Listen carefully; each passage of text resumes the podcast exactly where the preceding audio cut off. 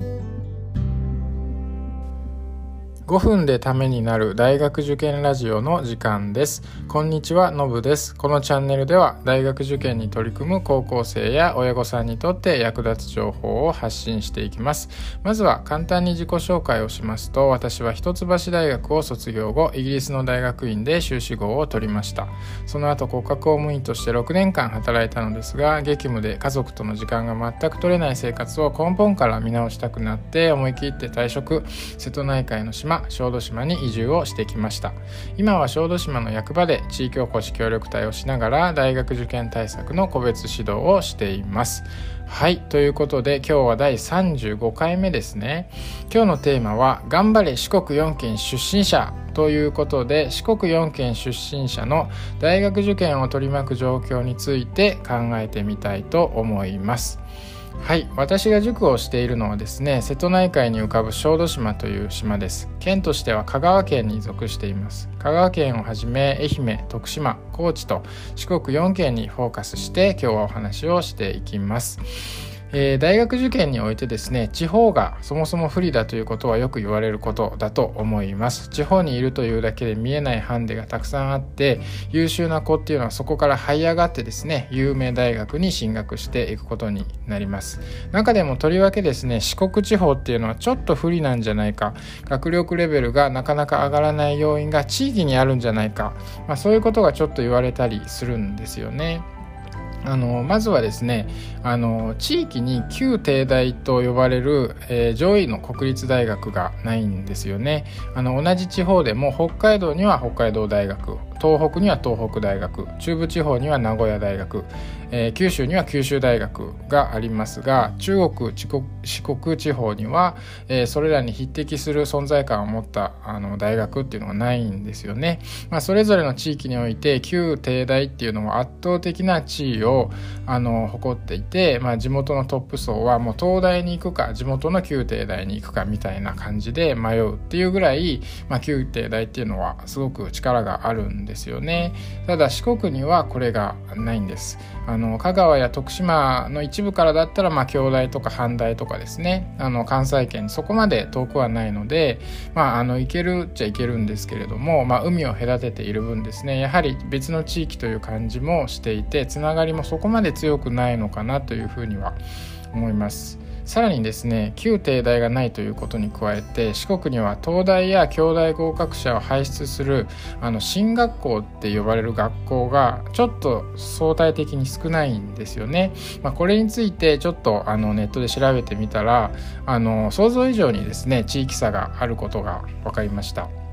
あの高校偏差値 .net っていうサイトをちょっと見てみたんですけど、まあ、あくまで参考情報だとは思うんですが全国の高校がですね偏差値が高い順に並んでいて、あのまあ、最上位には開成とか灘とかつく駒とかですねあの誰もが知ってるような超有名進学校がこう名前が載ってるんですけれども、まあ、上からですね数えて227校ですね。これらが S ランクっていうふうにされていてまあ人によってそれぞれ考え方はあるかもしれないですけど、まあ、この辺りまでが、まあ、進学校って言って差し支えないレベルかなというふうには思います。この227校のうちですねあの四国にある高校っていうのは、えっと、一番上がですね24位、えー、愛媛県の愛高高校ですね。それから78位徳島の徳島市立高校。そして119位に香川の高松高校。この3つしかないんですよね。あの227校あってあの四国にはたった3つ。これっていうのはなかなか衝撃でした。はい、あの参考までにですね他の地域を見てみましょう。S ランク227校のうちもう関東地方は94あります。94校で、えー、ダントツ1位ですね。それから近畿地方にも65校あります。中部地方にも24校あってそれも結構中部地方って言っても名古屋に固まってるわけではなくて結構北陸の方にも、あのー、いい学校が結構たくさんあったりします。で九州にも24校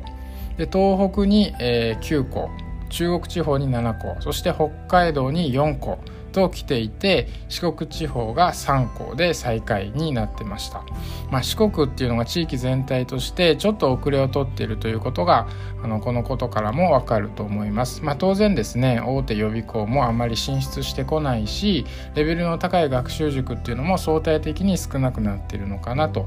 思います。身近に東大や京大を目指すような生徒が少ないと学校とか塾でですねあの良い意味であの競い合い切磋琢磨できるような環境っていうのが生まれにくいですよね。今だったらオンライン個別指導とかスタディサプリとかがあるのでまあ意欲さえあればですね場所にとらわれないでいくらでも実力伸ばしていけるはずです。でもなかなかそうならないのはやっぱり周りの環境が大きいのかなというふうには思います。こういう地域だと優秀な子は高校卒業を待たずにですねもう中学卒業ぐらいのタイミングで遠くの高校にねあの進学してしまってもう本当に教育熱心なあの家庭の子供とかだともう小学校とかからですねもう首都圏とか関西に移ってしまうこともあります。もうこれはあの仕方ないことで、まあ、当たり前といえば当たり前なのかもしれないですけどこういった地方で塾をしている私からするとちょっと寂しいことでもあります。それでもですね周りの環境に、まあ、いい意味で影響されないでですね孤独に頑張っている優秀な生徒っていうのもあの実際います。私はあの香川の小豆島っていう場所にいて、まあ、そういう子たちの力になりたいと思ってますしもうポテンシャルのある子にはですねもう周りの空気なんかもう読まずにどんどんどんどんどん突き抜けていってほしいなっていうふうに思っています。あの四国の受験生の皆さんですね、是非あの頑張っていただきたいと思います。はい。えー、今日ですねあのもし面白かった役に立ったなと思ったらあの他のあの放送などもあのありますのであのよかったら聞いていただけるとあのありがたいです。えーと、役に立ったなと思ったらフォローなどもしていただけると嬉しいです。今日はこの辺で終わりたいと思います。ありがとうございました。